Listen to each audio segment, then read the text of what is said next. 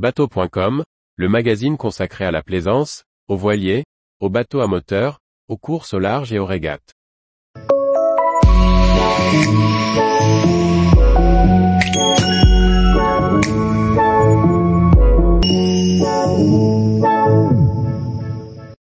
La Buse, le tome 1 de la nouvelle aventure de Jean-Yves Delitte. Par François-Xavier Ricardou. Raconté et superbement illustré, l'histoire de la Buse arrive en bande dessinée. Ce pirate dans les années 1700 a marqué les marins dans toutes les eaux du globe. On le retrouve ici dans l'océan Indien.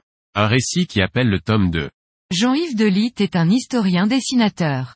Il aime croquer les bateaux et se plaît à raconter les batailles navales. Son domaine de prédilection, la bande dessinée. Après avoir raconté les aventures d'un corsaire arménien dans la série Black Crow, le voilà qui signe à nouveau avec les corsaires pour nous raconter l'histoire de la buse. Cette fois, il s'appuie sur un récit véridique. C'est l'histoire d'un personnage surnommé la buse qui va s'emparer d'un vaisseau portugais dont les cales recèlent un trésor. Nous sommes ici en présence du tome 1, la chasse au trésor, l'histoire devant se conclure par le tome 2, pour l'éternité, le récit met en scène plusieurs bateaux, battant des pavillons différents.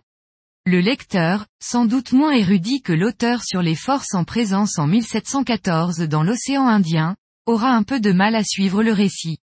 D'autant que ce premier volume sert juste à présenter les différents personnages. Sans doute que le tome 2 sera plus alléchant. Les dessins de Jean-Yves Delitte sont toujours aussi précis et rendent avec justesse la navigation sur les voiliers de l'époque. On se régale à découvrir les arrière-plans de chacune des scènes, très bien documentées et dessinées avec une très grande justesse. Dans cette BD, les bateaux naviguent vraiment. Jean-Yves Delitte. Édition Glénat.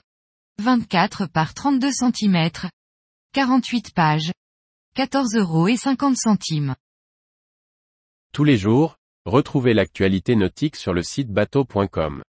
Et n'oubliez pas de laisser 5 étoiles sur votre logiciel de podcast.